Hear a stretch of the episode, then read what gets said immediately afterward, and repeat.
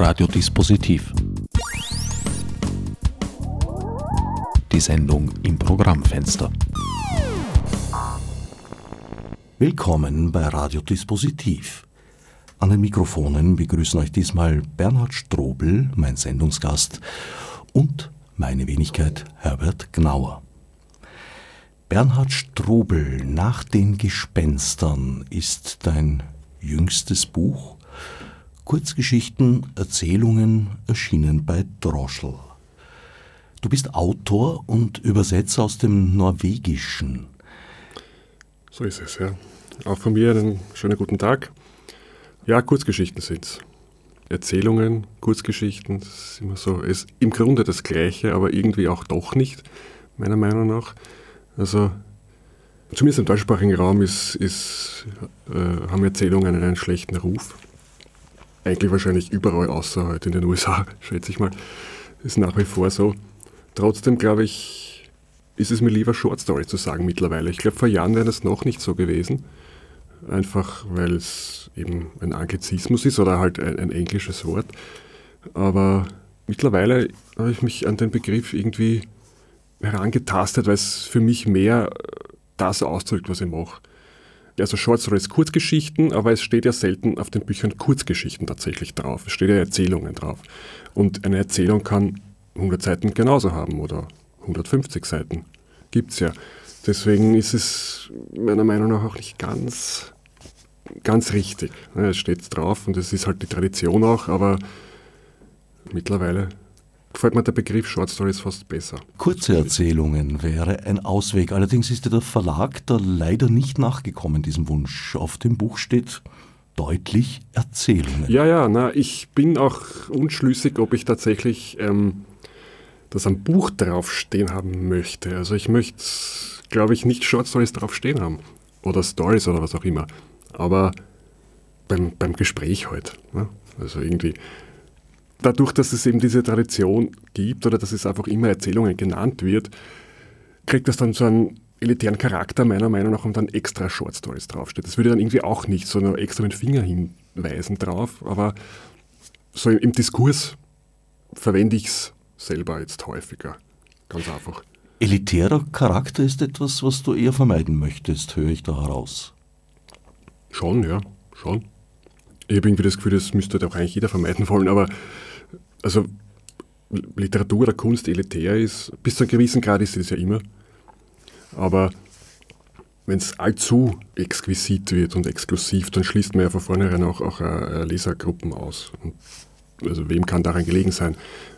Allerdings ist es so eine Sache, die sich auch selbst irgendwie ergibt. Also ich, ich höre das oft. Ich höre das oft über meine Erzählungen, dass sie schwer zu lesen wären oder sind. Von Bekannten, Verwandten zum Teil auch. Und ich bin jedes Mal überrascht. Mittlerweile überrascht es mich nicht nur, weil ich schon so oft gehört habe, aber irgendwie kann ich es nach wie vor nicht glauben, weil es ist wirklich, es steht ja nichts Schwieriges drinnen, in den Texten. Es sind keine sprachspielerischen ähm, ähm, Passagen drinnen, es gibt kaum Fremdwörter. Es ist der reine Text nicht schwer zu lesen, aber trotzdem ist irgendwas dran offensichtlich, dass es schwer nicht so einfach verständlich macht für, den, für die durchschnittlichen Leser. Und Leserinnen. Vielleicht. Ich kann dem nicht wirklich beipflichten. Ich finde ein sehr sachlicher Ton entwickelt durchaus einen Sog und nimmt gefangen. Du schreibst sehr schnörkellos und ohne großes Beiwerk. Es sind minimalistische Settings und darin liegt vielleicht eine Forderung, Überforderung für manche Leser und Leserinnen, weil du große Freiräume lässt.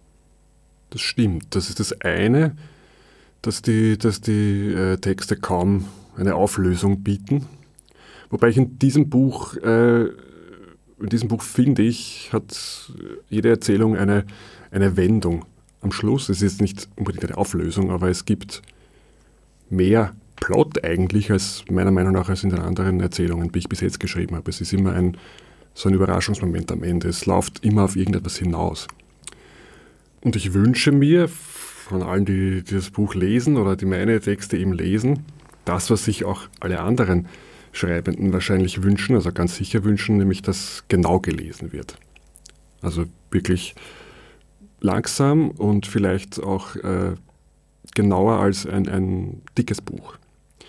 Weil, weil eben es, es steckt eben viel zwischen den berühmten Zeilen ähm, und das wird einem möglicherweise entgehen, wenn man da drüber fliegt.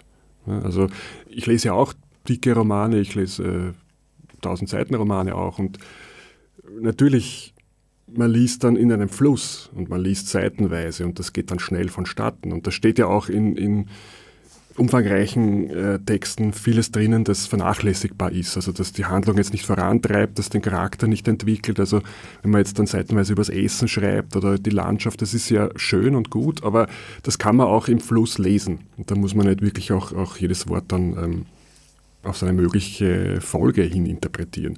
Ich weiß nicht, ob Nabokov das so gesehen hätte, dass die seitenlangen Exkurse über Schmetterlinge jetzt weniger wichtig sind als der Plot. Wird wohl so sein, aber ich denke auch an andere. Also wenn man jetzt Unterhaltungsliteratur hernimmt zum Beispiel oder ja, selbst bei Charles Dickens oder so, denke ich mir, kann man vieles einfach so hinnehmen, was da steht, ohne es weitläufig zu interpretieren. Aber ich schreibe es ja auch so, dass es genau gelesen werden soll. Ob es dann wirklich gemacht wird, naja, das wäre kein Einfluss. In deinen Geschichten stecken oft Ansätze für andere Geschichten, teils während des Textes und teils auch am Schluss. Also gerade bei der ersten Geschichte habe ich mir gedacht, das wäre jetzt eigentlich der Anfang eines Krimis, der noch zu schreiben ist. Meiner Meinung nach ist es nicht so. Meiner Meinung nach ist es schon ein Krimi und der ist fertig. Und wenn ich da weitergeschrieben hätte, wäre wahrscheinlich möglich gewesen, dann hätte sie auf irgendeinen Punkt hinauslaufen müssen. Und so hat die Erzählung aber drei mögliche Interpretationen. Und da würden zwei wegfallen, wenn es dann wirklich ein, eine Kriminalgeschichte, eine längere wird. Also eine Kriminalgeschichte ist das ja jetzt schon, wenn ein Kriminalfall vorkommt und so weiter. Aber für mich wäre es das nicht gewesen. Also es geht was verloren. Ach, ich würde dir schon zutrauen, dass du eine längere Geschichte daraus baust und am Ende durch einen Plot-Twist vielleicht doch wieder zu einem mehrdeutigen Schluss gelangst. Müsste ich probieren. Würde mich sehr interessieren und freuen. Einige der Geschichten enden eigentlich in einem Kreisschluss. Inwiefern? Zum Beispiel die Geschichte mit dem Aufessen des Vaters. Der Sohn tritt an die Stelle des Vaters und muss diese Rolle der Mutter gegenüber weiterführen dem Aufessen des Vaters. Das klingt ziemlich übel, als würde er seinen Vater essen. Das war wieder mehrdeutig, richtig. Auf eine Weise tut er das ja auch. Ja, ja das, also, aber das ist ja auch irgendwie das Übel an der Geschichte. Also dass dieser Kreislauf, dem dieser Protagonist kaum entrinnen kann. Also die Geschichte des Vaters steckt in ihm drinnen und es wird erwartet oder er vielleicht erwartet er es auch selber und kommt dem nicht aus, dass er das jetzt weitermacht. Ne? Und das ist ja nicht angenehm. Also, das, das stimmt wohl, ja. Und der offensichtlichste Kreisschluss in meiner Lieblingsgeschichte aus diesem Buch, Café Post Mortem. Mhm. Der Erzähler, nein, ich sag's nicht.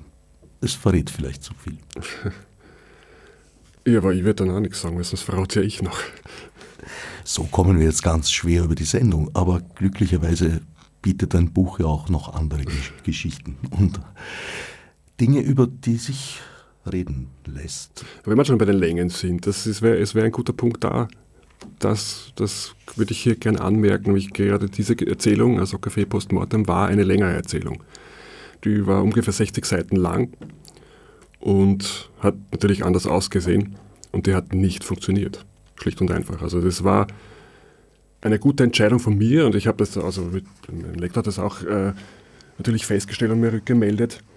Ähm, in der Form, wie sie damals war, in der langen Form, hat sie einfach nicht funktioniert. Das hat nicht gewirkt. Und oft, oft passiert es mir, dass Erzählungen, die ich kürze, und in dem Fall war sie ja auch recht radikal, besser werden. Also natürlich kann man da anderer Meinung sein. Also wenn du meinst, also die Kriminalgeschichte wäre vielleicht besser, wenn sie länger ist, dann kann ich jetzt auch wenig dagegen sagen. Nicht aber, diese Geschichte, aber sie ließe sich fortführen. Ja, ja. Das habe ich gemeint. Ähm, aber ich habe es öfter erlebt. Also es gibt noch einen Text drinnen, das ist die längste Erzählung, die letzte. die war 80 Seiten lang. Sind jetzt, ich glaube, knapp 40. Und auch da hat es nicht, hat's nicht funktioniert. Hat die Länge einfach nicht hergegeben. Also es war langatmig, es war irgendwie ein, also so wie ich Bücher nicht gerne lese, wenn man sie irgendwie drüber retten muss über die Seiten und hofft, dass irgendwie, wenn man jetzt dann noch zwei Seiten liest, dass dann irgendwas Interessantes entweder sprachlich oder inhaltlich irgendwie auch passiert, dass die Geschichte vorantreibt. Und das hat viele solche Stellen gegeben, wo es eben nicht, die eben so leer dahin gelaufen sind. Und also ich finde, durch die Kürzung hat's, ist es knackig geworden und bin, ich bin sehr zufrieden damit. Also bin auch froh, dass die Rückmeldung damals gekommen ist. So funktioniert es nicht in der Länge. Ne? Ist das nachträgliche Komprimieren eines Textes eine Arbeitsmethode von dir? Absolut. Das ist eine meiner Lieblingsarbeiten, kürzen. Also Dinge finden, die entbehrlich sind, ähm, Beschreibungen, einzelne Wörter rauszustreichen. Das äh, befriedigt irgendwie, weil ich weiß, dass es den Text meistens besser macht. Also wenn man weniger Adjektive benutzt, dann wird meistens, zumindest bei der Art von Literatur, die ich schreibe, besser, weil eben dem Leser und der Leserin ähm, mehr Freiraum geboten wird für die, für die äh, Interpretation oder für die Vorstellung auch. Also in dem Buch ist es, äh, das hat jetzt wenig mit dem Kürzen zu tun eigentlich, aber es ist in dem Buch habe ich, ich glaube nur in einer Erzählung einen Namen drinnen. Alle anderen Figuren haben keinen Namen. Und ich beschreibe auch nicht, wie sie aussehen. Und das ist schon Absicht. Ne? Also ist, wenn dort eben steht, also die, die ältere Dame hat die und die Haarfarbe und hat den und den Namen, dann wird etwas assoziiert damit, automatisch. Es kann sich kaum jemand dagegen wehren. Also jeder Mensch, der es liest, sieht bei einem Namen vielleicht einer Person, weil es zufällig ein Name einer Person ist, die er oder sie kennt, dann tauchen diese Bilder auf. Und du hast plötzlich äh, vor dir deine eigene Oma oder die, die Tante von äh, irgendwem und das Bild ist da und es geht kaum mehr weg. Also ich habe es auch so reduziert, dass die Personen eben keine Namen haben. Abgesehen davon, dass Namen finden immer mühsam ist und lästig. Aber dadurch finde ich eben diese, diese Freiheiten, die den Lesenden dadurch äh, eingeräumt wird, das ist für mich was Positives. Also es hat jeder ein anderes Bild dann. Das ist gut, meiner Meinung nach.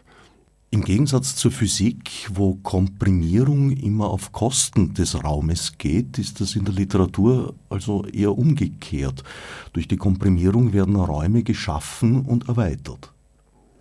Zumindest ist das das große Ziel von mir, wenn ich Short Stories schreibe oder Kurzgeschichten schreibe.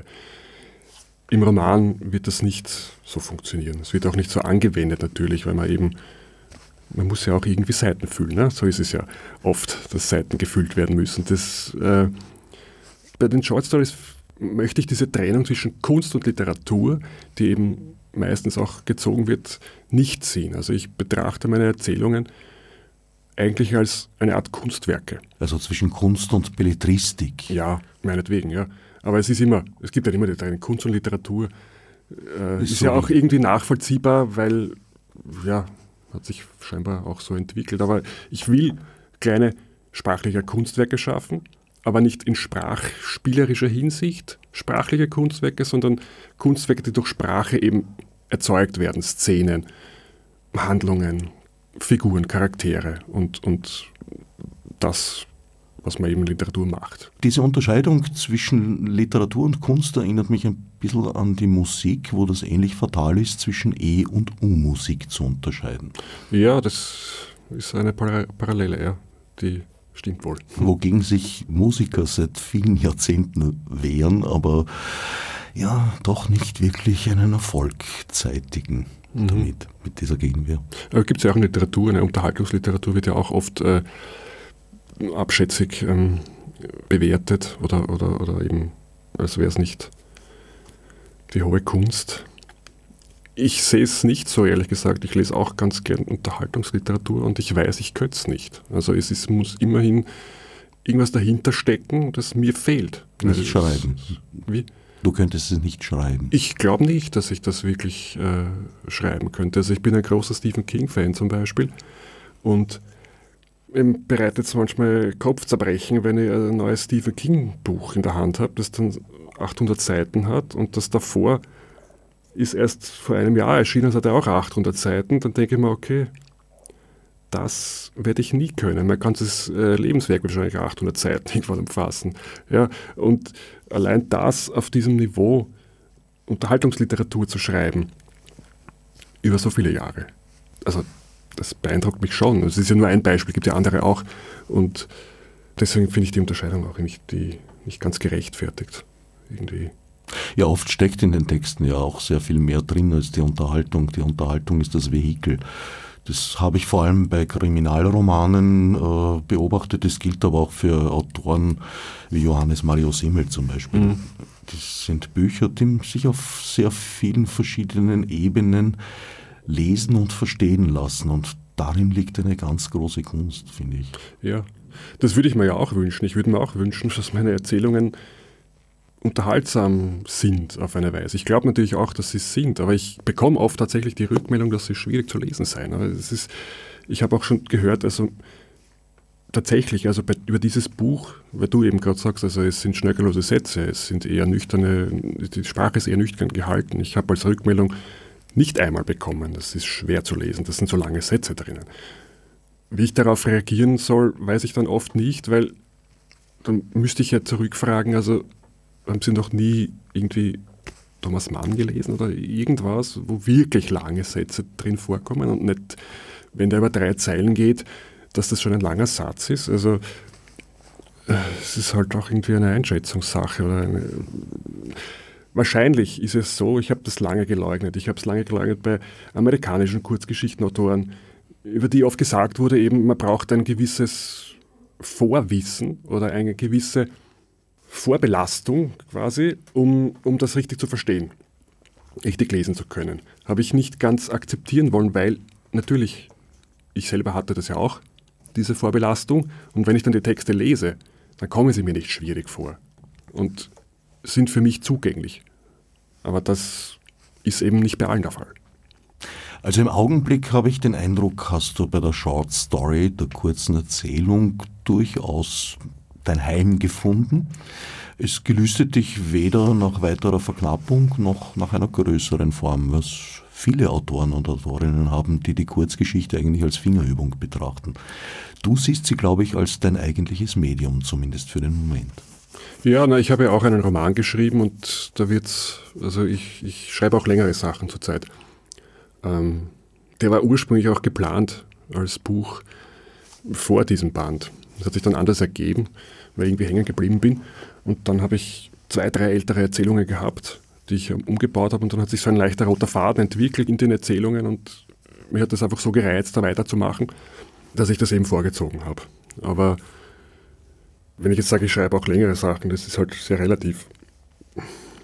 Es kommt darauf an, was man als lang bezeichnet. Also 180 Seiten Roman ist halt länger als eine zehnseitige Erzählung, aber ein Stephen King Kurzroman hat 400 Seiten. Also das ist, ja. Ich probiere jetzt doch andere Sachen auch. Aber diese Fingerübung, das ist ein Reizwort, muss ich sagen. Es ist, ähm, das hatte ich tatsächlich mal in einer Rezension auch, ich glaube bei meinem ersten oder zweiten Buch. Da, ist irgendwie, äh, da lautet der Satz irgendwie, also äh, ist, ja, ich kann es natürlich nur sinngemäß zitieren. Ähm, die Erzählungen sind ja so quasi eh ganz gut gelungen und ganz nett zu lesen, aber mehr als eine Fingerübung kann es nicht sein. So war irgendwie die Conclusio da dieses Rezensenten. Was ein absoluter Unsinn ist, also eine Frechheit eigentlich, für mich urbeleidigt durch sowas, weil, also, wenn sie wüssten, was hinter den Texten steckt, dann würden sie nicht so reden.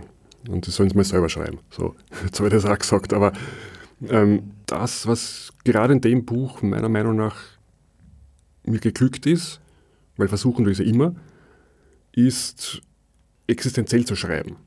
Und zwar in der Hinsicht, dass sich in den Texten, in jeder Geschichte ein Leben entscheidet. Es gibt ja dieses Credo, also irgendwie für, für wirklich gut gelungene Short Stories, dass ein ganzes Leben darin steckt. Und natürlich ist das, wenn man das irgendwie falsch interpretiert, diese, diese Aussage, soll ein ganzes Leben darin stecken, das natürlich ist da nicht gemeint ein Lebenslauf. Weil man kann auch eine Biografie schreiben in einem Lexikon, das ist ein ganz kurzer Text und da steckt auch ein ganzes Leben drinnen. nämlich Geburts- und Sterbedaten und was dazwischen so war, in Stichworten. Das ist nicht gemeint, sondern es ist gemeint, dass sich in den Texten ein Leben entscheidet. Und das ist in allen diesen Texten im Buch der Fall. In der Hinsicht sind sie sind meiner Meinung nach existenzielle Texte. Das ist in meinen anderen Büchern und anderen äh, Kurzgeschichten eigentlich ist mir nicht so gut gelungen.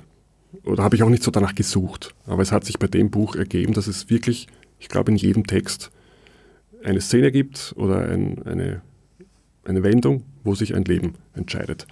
Und das, ja, irgendwie bin ich stolz darauf, obwohl ich es ja nicht, also ich habe es ja nicht produziert, es ist mir ja eingefallen. Deswegen ist es immer so eine Sache, stolz auf was zu sein, dass man ja irgendwie äh, von irgendeiner höheren Gunst zugeschickt bekommt. Aber ich habe es halt dann auch verarbeitet. Und das finde ich ist ein, ein, eine Besonderheit auch an dem Buch. Manchmal zeigt diese Entscheidung, weist diese Entscheidung gewisserweise über die Geschichte hinaus, lässt mehrere weitere mögliche Vorgänge, mögliche Folgevorgänge zu. Einige wenige haben einen Schlusspunkt, der aber oft auch mehrdeutig ist, aber teilweise sogar ein Todpunkt im Sinn Ende der Existenz. Ach so, ja.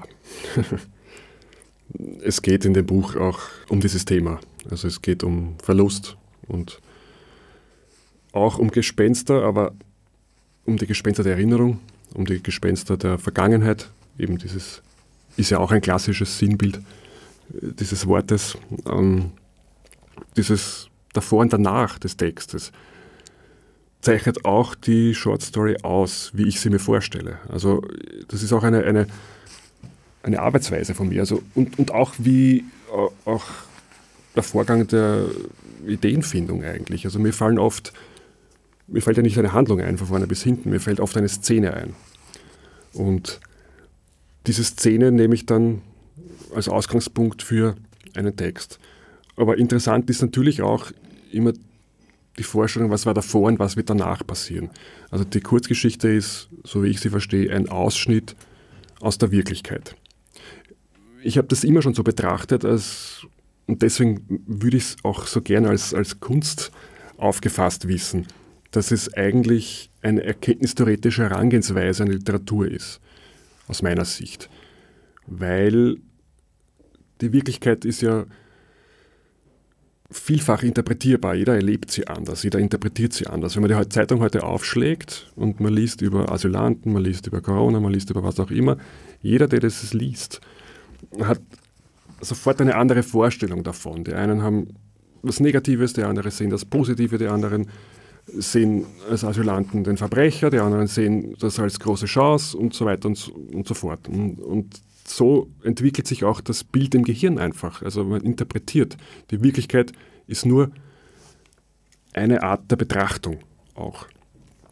Und ich finde es gerade ein bisschen schwierig, das zu erklären, aber ich würde es als falsch empfinden, ähm, mir, ein, mir einzubilden oder mir anzumaßen, von ganz vielen Personen Lebensläufe zu schreiben und dann mich herzustellen und zu erklären, das ist der Grund, warum das und das passiert ist. Also wenn wir jetzt ein Ereignis nehmen, einen großen, einen Mordfall oder was auch immer oder sonst irgendeinen Vorfall und dann herzugehen, das aus allen möglichen Perspektiven zu beschreiben und dann als, als Autor oder in dem Fall, wenn ich wäre als Autor, mir einzubilden, ich könnte, indem ich die Lebensläufe aller Personen erkläre, dann auch herleiten und begründen, warum das passiert ist und das ist dann die Wahrheit.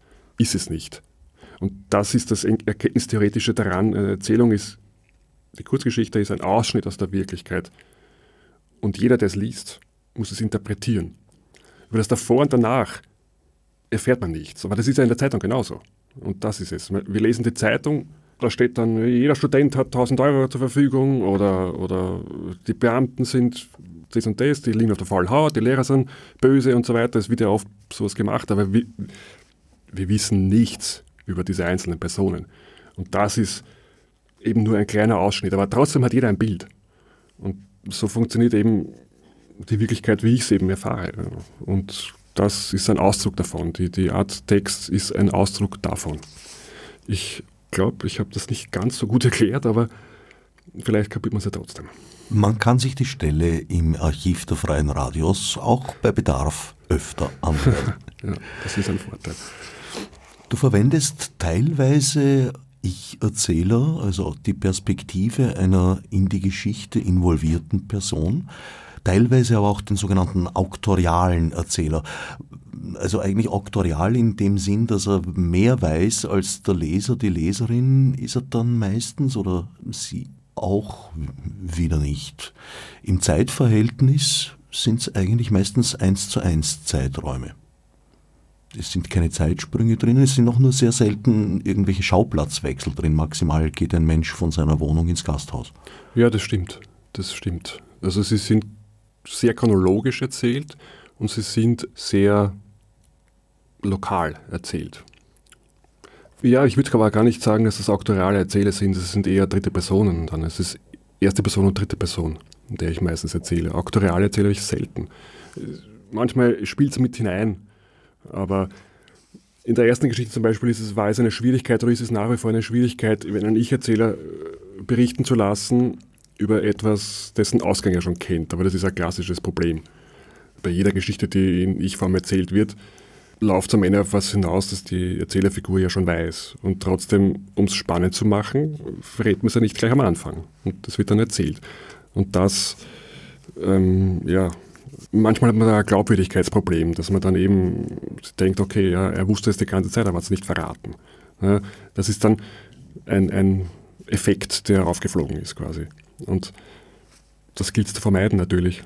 Aber oft eignet sich die Ich-Form besser. Ich habe jetzt gerade einen Text in Arbeit, wo ich sehr mit den Erzählperspektiven hadere, das, wo es wirklich schwierig ist. Aber weil das vielleicht auch nur meine eigene mangelnde Erfahrung, eben weil ich bis jetzt eher klassisch erzählt habe. Also wirklich chronologisch und mit keinen Zeitsprüngen, Personenwechsel und so weiter. Und jetzt versuche ich gerade einen Text zu schreiben, wo das notwendig eigentlich ist, wo es sich so ergibt aus, aus dem Setting heraus. Und ich merke, ich habe Riesenschwierigkeiten damit. Also auch mir vorzustellen und dann auch die Glaubwürdigkeit der erzählenden Figur. Das ist gar nicht so einfach. Das klingt nach einem längeren Text. Etwas länger, ja. Wie lang? Keine Ahnung. Er hat immerhin jetzt schon 80 Seiten, aber wahrscheinlich wären es weniger, wenn ich zum Kürzen anfange. Bezüglich des Wissensvorsprunges den Leser, der Leserin gegenüber, bist du sehr zurückhaltend. Du vermeidest es, dich über deine Leserinnenschaft zu erheben. Ja, natürlich. Aber das wird jetzt eine literaturwissenschaftliche Frage, weil das äh, ist ja bei jeder Ich-Erzählung ein, ein, ein, ein, Problem. Also der Ich-Erzähler nicht in Gegenwart erzählt, und wirklich berichtet, was gerade passiert, dann weiß es ja. Oder sie. Aber oft erzählen ich Erzähler ja auch in der Vergangenheit. Eben. Da ist es ja immer implizit, dass es schon verschwiegen wird. Es ist ja Literatur und da funktioniert das und das ist ja auch, äh, ähm, hat sich so eingebürgert, dass es geglaubt wird und dass, dass man das so hinnimmt und das ist auch gut so, Gott sei Dank. Es war nie notwendig im Grunde. Also ich habe immer gern klassisch erzählt und es hat sich auch nie. Äh, die Texte wären dadurch nicht besser geworden, wenn ich sie mit Zeitsprüngen oder mit Wechseln aus wechselnden Perspektiven erzählt hätte. Es wäre eine, eine, eine, Spielerei gewesen, es wäre eine, eine Verkomplizierung des Lesevorgangs gewesen, aber am Inhalt, also Inhalt hätte sich ja dadurch nicht verbessert. Deswegen sehe ich die Notwendigkeit auch nicht, das zu tun. Also ich würde wirklich diese literarischen Mittel benutzen, wenn, wenn sie notwendig sind und nicht nicht aus einer Spielerei heraus. Aber das ist ja auch das rhetorische Mittel zum Beispiel, da, da kann man es irgendwie exemplarisch, glaube ich, gut vermitteln mit diesem Asyndeton, also Beistrich und und.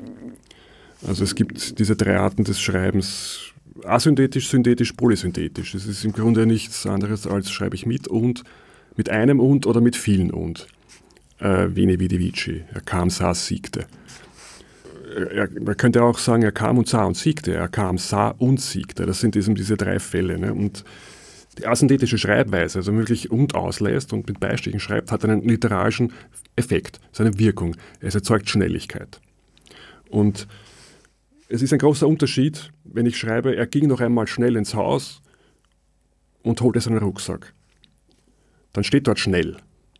Und das ist eben eindeutig vom Schreibenden so benannt, dieser Vorgang. Aber wenn Sie jetzt eben, wenn man jetzt diese Version wählt, er ging ins Haus, rannte die Stiegen hinauf, preschte bei der Tür hinaus, was auch immer, dann ist diese Geschwindigkeit erzeugt durch das literarische Mittel, durch diese rhetorische Figur quasi. Und das wäre der Fall, wo ich das anwenden würde, dieses Stilmittel.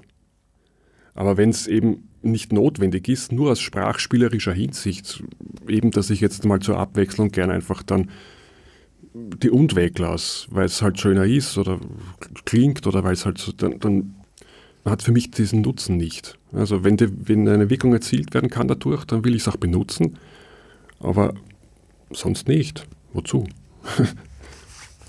Bei dir steht die Substanz der Geschichte im Hintergrund. Die Verpackung ergibt sich daraus, lese ich oder höre ich jetzt aus deinen ja. Worten, und hat eigentlich die Aufgabe, möglichst zweckmäßig zu sein.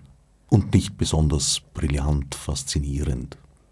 Ja, wobei auch in der Einfachkeit Schönheit liegen kann. Also ich finde schon auch in, in, der Schlichtheit der Form steckt für mich auch eine, eine Ästhetik. Also das gefällt mir schon auch. Also es erfüllt den Zweck, das stimmt.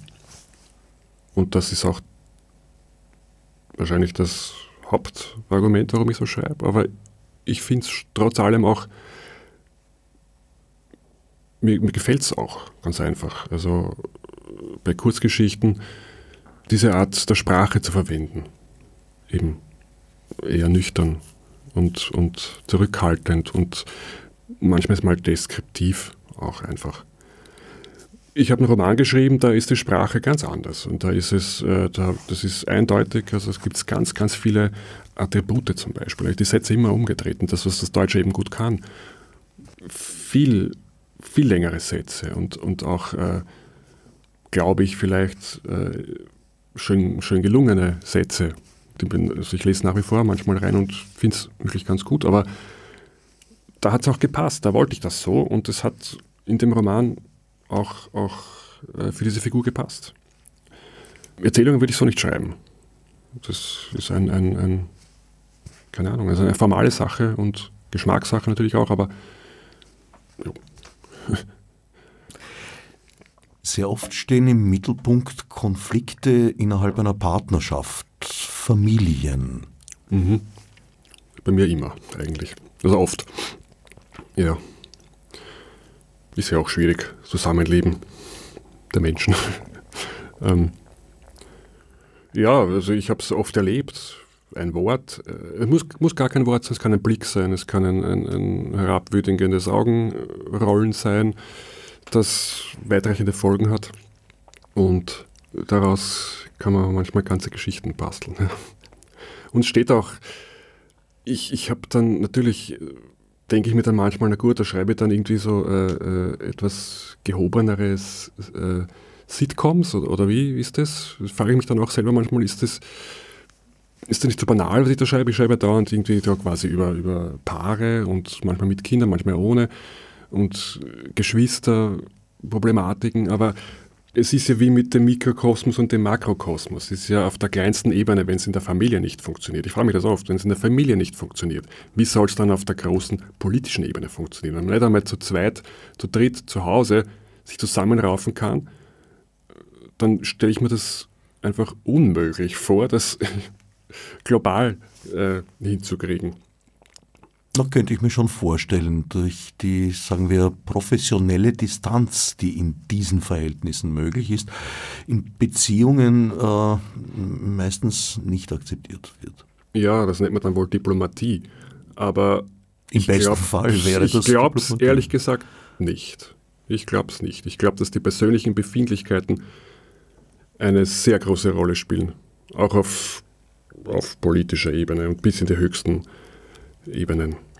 Also die Menschen bleiben immer Menschen. Also ich habe politische Entscheidungen, das sind oft persönliche Entscheidungen. Also ich will dieses Haus dort nicht stehen haben, ich will dem dem, dem Kerl von der anderen Partei diesen Grund nicht äh, zukommen lassen, damit der dann dort irgendwelche Reihenhäuser baut und sich eine goldene Nase verdient, ist ja auch eine persönliche Sache. Und das passiert ständig. Ich glaube nicht, dass das auf der was in der außenpolitischen Ebene jetzt wirklich groß anders ist, ehrlich gesagt. Weil eben die professionelle Distanz oft fehlt oder nach falschen Kriterien sich richtet in meiner Wahrnehmung. Wenn Politik mehr Marketing ist und die faktenbasierten Entscheidungen mit der Lupe gesucht werden müssen. Ja, das macht es nicht besser, das stimmt. ja. Ich glaube trotzdem, dass es nie, nie ohne das Menscheln funktioniert. Also, wenn ich mir die Großen also nicht die Großen, weil das ist ja auch ein mehrdeutiges Wort, sondern die Mächtigen, die mächtigen Staatsüberhaupt anschaut, die eben die großen Länder regieren, dann ist da hauptsächlich persönliche Befindlichkeit dahinter, denke ich mir. Also wenn man sich Trump vorstellt oder Putin, also wenn dem irgendwas nicht in den Kram passt, dann passt es ihm halt nicht in den Kram und dann wird das gemacht. Aber das ist ja jetzt keine logische Entscheidung. Das ist ja dann einfach eine, ja, wer will es halt oder will es nicht. Bei Putin würde ich durchaus taktische, langfristige taktische Überlegungen unterstellen. Bei ja, ja, aber ist ja auch was Trump Persönliches. Ist ja auch was Persönliches. Ja, beide denken sie nicht wirklich über sich selbst hinaus. Ja, ist wohl so. Und auch nicht an die Menschen, die sie regieren. Bei Putin war es ja schon mal so weit. Medvedev hieß der, glaube ich. Das war so, hatte man hier bei uns jedenfalls im Westen den Eindruck, ein designierter möglicher Nachfolger. Aber nein, das hat sich dann doch etwas anders abgespielt und Putin kehrte noch strahlender zurück, mhm. als er vorher einen Schritt zurückgetreten war. Oft in deinen Erzählungen gibt es mysteriöse Aspekte. Diese Art von Begebenheit hat schon eine gewisse Faszination für dich, habe ich den Eindruck. Das stimmt, wobei ich gar nicht erklären kann, warum eigentlich. Also, weil ich selber bin, würde mich eher als Skeptiker und, und als sehr rational bezeichnen. Und woher das kommt, kann ich nicht sagen. Ich kann so sagen, dass ich immer schon Geistergeschichten verschlungen habe und immer auch Grusel- und Horrorgeschichten gelesen habe. Das tue ich nach wie vor. Das hat mich aus irgendeinem Grund fasziniert und tut es noch, aber es tut sehr viele, also ich bin ja echt keine Ausnahme. Also wenn man sich anschaut, wie viele Erfolg Horrorfilme haben, dann ist das ja was äh, weltweit Bekanntes. Aber das Unerklärliche ist, ist sehr reizvoll, weil es einen großen Teil des Menschseins ausmacht. Also das Unerklärliche von außen natürlich, aber auch die Menschen sind ja selber sehr unerklärlich und unergründlich und nicht immer rational. Also eigentlich in den seltensten Fällen sogar, würde ich sagen. Interessant wird es ja dann eben, was dann daraus wird im Text. Also dieses mysteriöse, unheimliche ist nur der Ausgangspunkt. Und interessant ist es dann für mich, wie die Menschen damit umgehen, wie sie darauf reagieren. Also es gibt ja diese eine äh, Erzählung, wo die Steine im Bett auftauchen als, als Fanal quasi dafür äh, Omen Schlechtes, dass ein, ein großer Schicksalsschlag bevorsteht und die Tochter dieser Person äh, erlebt dann dasselbe. Und natürlich, das ist unerklärlich, mystisch, das ist was Traumhaftes und eben gerade nicht Rationales. Und interessant wird es dann, wenn eben diese Tochter erlebt dasselbe, wie, was sie daraus macht. Wie geht sie mit diesem mysteriösen Ereignis um? Was macht sie daraus? Wiederholt sie den Fehler der Mutter? Macht sie das gleich oder tut sie was anderes? Und dadurch funktioniert meiner Meinung nach der Text erst. Also es muss dann auch ein Konflikt entstehen. Und wenn es nicht zwischen zwei Personen ist, natürlich auch ein Konflikt mit sich selbst.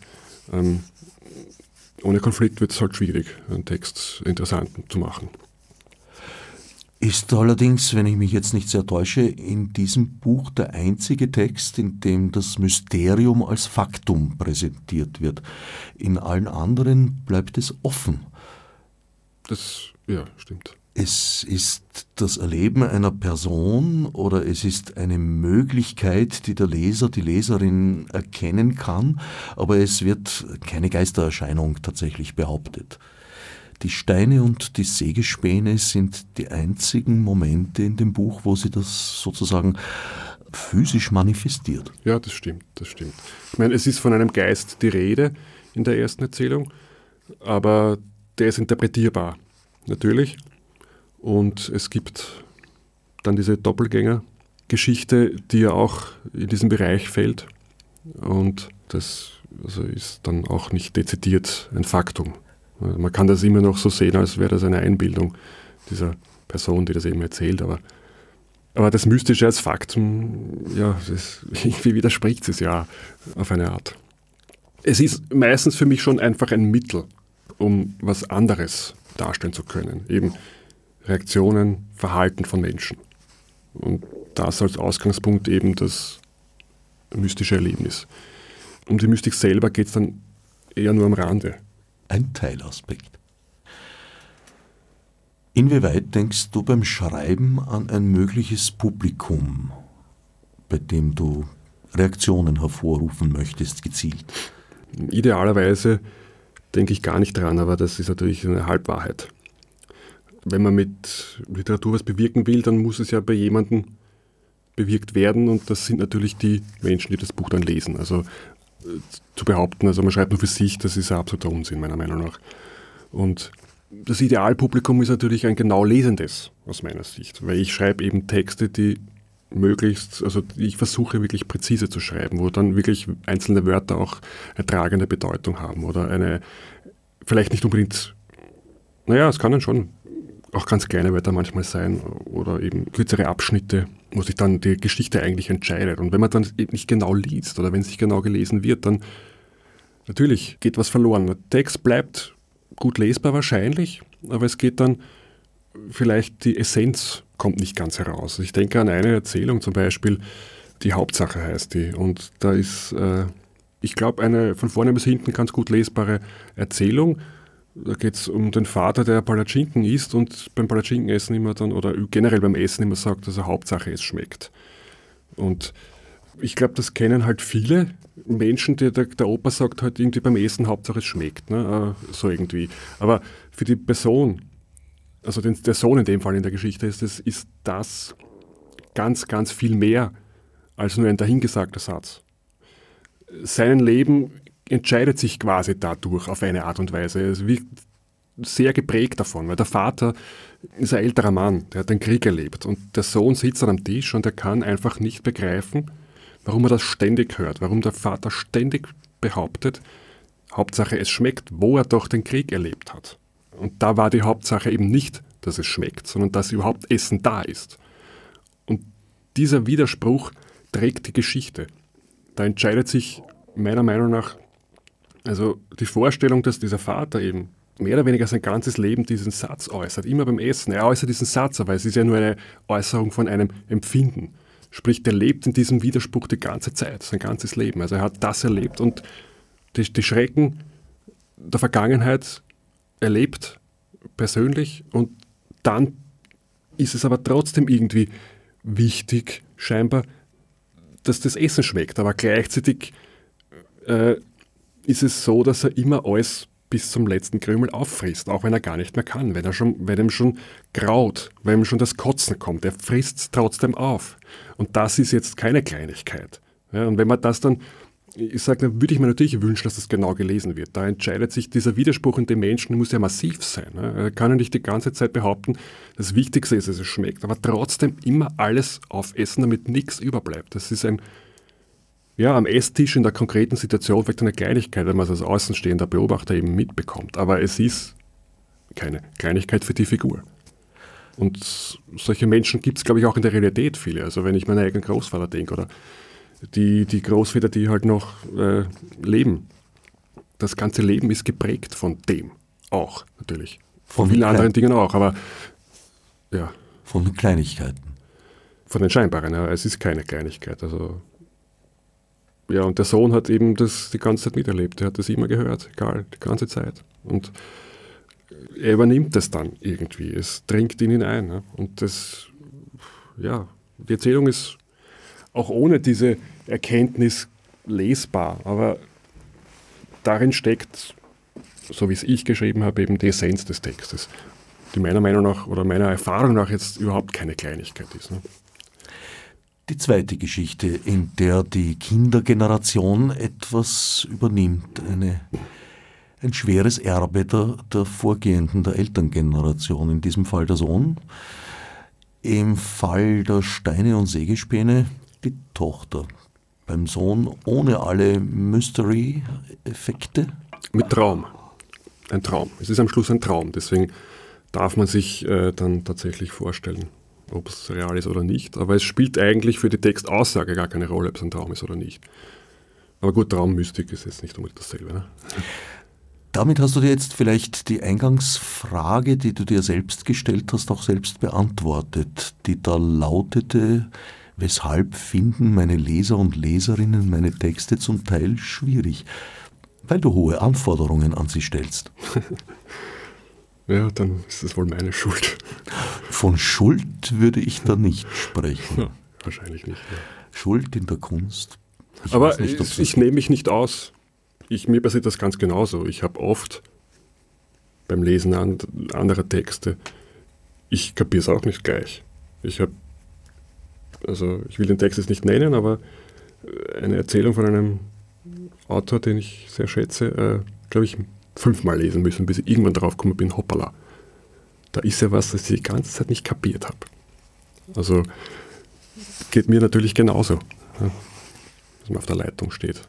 Auch bei fünfmaligen Lesen. Das kann nun mehrere Gründe haben. Entweder der Autor, die Autorin hat es bei der Verklausulierung übertrieben oder man hat diese Aspekte wie soll ich sagen, Friedel sagt, ein Text, den man liest, kann in einem Leser, einer Leserin eigentlich nur die Seiten zum Klingen bringen, die bereits vorhanden sind, die sich sozusagen durch die Lebenserfahrung gebildet haben. Und deswegen stellen sich Texte bei späterer Wiederbegegnung oft ziemlich anders dar. Ja, das kann ich, also würde ich auf jeden Fall unterstreichen. Auf jeden Fall würde ich es unterstreichen. Ich habe mich das oft gefragt, eben weil ich habe mich gefragt, würden meine Erzählungen, wo es eben um Konfliktsituationen zwischen Ehepartnern gehen, die sich anschweigen, die ununterbrochen mit kleinen Gesten äh, Sticheleien hervorrufen und sich befeinden, würden diese Texte in Italien verstanden werden oder in Spanien, wo sich die, wo ein ganz anderes Temperament herrscht, wo eben nicht eher weniger verschwiegen wird, sondern wirklich auch eine Streitkultur gepflegt wird. Also Angeblich, ne? so wie man es halt immer wieder hört. Wirkt so ein Text dort wahrscheinlich anders als jetzt, keine Ahnung, in Skandinavien zum Beispiel. Wo, wo das Verschweigen und wo das äh, Nonverbale auch eine große, viel, viel größere Rolle spielt. Zum Schluss vielleicht noch ein paar Worte über deine Tätigkeit als Übersetzer. Du übersetzt ja nicht irgendwelche technischen Texte, sondern du bist, wenn ich es richtig verstehe, spezialisiert auf zwei, drei, vier norwegische Autoren. Das heißt, du machst dich in dieser Übersetzungstätigkeit eigentlich zum Sprachrohr dieses Autors und versuchst dessen Anliegen möglichst zu vertreten und in die Sprache Deutsch aus dem Norwegischen zu transportieren ist das nicht eine gewisse Schwierigkeit, sozusagen aus der eigenkreativen Rolle überzuwechseln in die nachbildende? Für mich ist es nicht schwierig, weil ich es jetzt eh schon lang genug mache. Erstens und zweitens, weil ich seitlich trenne. Ganz einfach. Also ich habe äh, eine fixe Tageszeit, wo ich nur übersetze. Das ist abends. Also ich fange um neun oder halb neun an und bis also schlafen gehe ich um zwei, aber ich übersetze nicht unbedingt bis zwei, aber bis halb eins, eins ist dann meine Übersetzungszeit. Wenn ich gerade einem Buch arbeite von mir selber, dann mache ich es am Vormittag. Oder tagsüber oder wann ich eben Zeit habe. Meistens halt so im geregelten Alltag ist es meistens der Vormittag oder und durch diese Trennung funktioniert das recht gut, aber es ist, es ist schon eine sehr unterschiedliche Tätigkeit, weil ich muss mir ja nichts einfallen lassen beim Übersetzen. Es steht ja alles da ich muss das, was da steht, interpretieren richtig und natürlich das passende Deutsche dafür finden. Das klingt jetzt sehr vereinfacht, wenn ich das so erzähle. Es ist natürlich viel schwieriger, wie ich immer feststelle, immer wieder aufs Neue. Aber das kommt sich bei mir überhaupt gar nicht in die Quere eigentlich. wenn dann eher inspirierend, weil ich ja auch viel, es heißt ja also, niemand kennt den Text besser als der Übersetzer oder die Übersetzerin. Das stimmt zum Teil, weil bei der genauen Lektüre, die das Übersetzen verlangt, man erst drauf kommt, wie viel Ungereimtheiten da in dem Text sind. Also Bewusste ich, ich, und unbewusste? Ich glaube, in den meisten Fällen ist es einfach entweder schlecht lektoriert, schlecht durchdacht oder wobei schlecht ist so eine Sache. Also es ist, es passiert halt, es ist menschlich. Also wenn, wenn Dinge logisch nicht funktionieren, wenn die Wörter nicht zusammenpassen, wenn irgendwas ganz ungenau beschrieben ist, wo man denkt, oh Mann, ich muss das jetzt auch so ungenau hinschreiben auf Deutsch, fällt mir richtig schwer. Ne? Aber ja, man hätte einen anderen Lektor gehabt oder eine andere Lektorin, wäre es vielleicht nicht dort gestanden. Ne? Und das ist so immer diese Abwägungssachen. Aber man kommt auf die Ungenauigkeiten sehr, sehr genau darauf. Also ich entdecke immer wieder Fehler und, und, und Unlogisches, Unglaubwürdiges. Das taucht ständig auf. Empfindest du das als eine Art Rollenwechsel? Schlüpfst du da in die Position des Autors, den du übersetzen möchtest? Oder ist es eher eine neutrale Vermittlerposition? Na, Rollenwechsel ist es nicht, definitiv nicht. Das ist eine Textarbeit, definitiv. Ich bin ja auch nicht von allen Autoren und Autorinnen, die ich übersetze, es sind halt Autoren in dem Fall, ein großer Fan. Also es gibt ja auch Bücher, die die ich nicht so gelungen finde und die aber zu meiner Arbeit dazugehören. Und das macht es nicht einfacher, muss ich gestehen. Also wenn der Text, äh, wenn man unterbrochen das Gefühl hat, man, man würde es gern verbessern, ja, was ja auch eine überhebliche äh, Sichtweise ist und deswegen muss man da selber auf die Finger klopfen immer, was ich ja auch tue. Aber dann macht es nicht einfacher, wenn der Text im Original schon Schwächen hat. Und natürlich muss man die dann so lassen. Wobei es ist, es gibt Schwächen und Fehler, das ist ein Unterschied. Also offensichtliche Fehler kann man durchaus ausbessern. Also ich würde jetzt, wenn da ein, ein, ein Ortsname falsch geschrieben ist, dann natürlich nicht in der Übersetzung falsch schreiben, weil das unsinnig ist. Aber kommt gar nicht so selten vor. Also dass Fehler drinnen sind, die dann so Jahreszahlen bei irgendwelchen Ereignissen habe ich schon korrigiert und solche Dinge es gibt einen Rollenwechsel, aber bei mir, also das ist witzig, weil ich habe überhaupt kein Problem zum Beispiel als Übersetzer bei einer Buchmesse, in Frankfurt zum Beispiel oder, oder Leipzig. Wenn ich dort als Übersetzer hinfahre, dann geht es mir gut. Habe ich kein Problem mit dieser Buchmesse. Aber als Autor dorthin zu fahren, ist fürchterlich. Ja. Also ich war mehrmals dort, ich war als Autor dort und ich war mehrmals als Übersetzer jetzt in Leipzig eigentlich. Als Übersetzer habe ich wirklich keine Schwierigkeiten. Ich gehe dorthin, mache meine Arbeit, ich, ich treffe den Autor, dann gibt es ein Gespräch, eine Lesung und so weiter. Und das ist also in der Rolle als Übersetzer habe ich gar kein Problem mit diesem Literaturbetrieb nämlich. Das ist ja das. Der Literaturbetrieb als Autor macht mich fertig. den, den finde ich wirklich widerlich und den will ich mich eigentlich nicht aussetzen. Deswegen würde ich jetzt freiwillig, wenn es nicht ein Arrangement oder so gäbe oder eine Veranstaltung, wo ich wirklich auch dann also dort sein sollte und das auch in Anspruch nehmen sollte, dann würde ich also freiwillig sicher nicht hinfahren. Weil man dann im Wagen geführt bekommt, was für ein Geschäft das ist, was für ein Business, was für ein Markt, was für außerliterarische Dinge da eine Rolle spielen. Nämlich hauptsächlich. Und dass das Firmen sind, die Produkte verkaufen wollen und du bist eben ein Produkt, dann äh, das halte ich schwer aus. Nimm es nicht persönlich. Dein nein, nein. Text ist das Produkt. Nein, obwohl du hast recht. Der Autor, der, die Autorin, ja, sind schon auch Teil des Ganzen, ja, ist richtig. Ja, es wird immer, also ich glaube nicht, dass es besser wird gerade, aber man kann sich ja eh als Person rausnehmen, ich tue es eh. Aber als Übersetzer habe ich gar, gar kein Problem damit. Das stört mich überhaupt nicht. Mache ich halt mit. Da fährst du sozusagen als du selbst hin, während der Autor immer dann ein bisschen zur Kunstfigur gerät? Na, eigentlich, eigentlich ist es doch das Gegenteil, weil wenn ich zur Kunstfigur würde, dann könnte ich mich ja gut dort verkaufen. Aber ich bin ich, wenn ich dorthin komme und mich persönlich betrifft das eben sehr.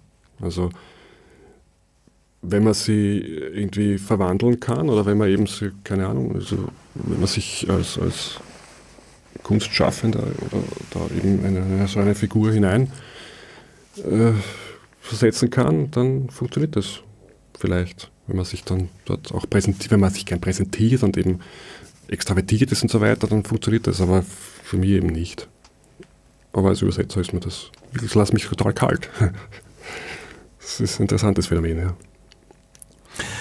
Dennoch habe ich den Eindruck, dass du in dieser grauslichen Welt des Literaturbetriebs durchaus äh, eine Art Heimathafen gefunden hast bei Droschel. Du bist ein sehr verlagstreuer Autor und auch durchaus ein Echo bekommst. Also einige deiner Bücher sind in, wie soll ich sagen, Hochglanzzeitungen rezensiert. Ja, das, das freut mich natürlich.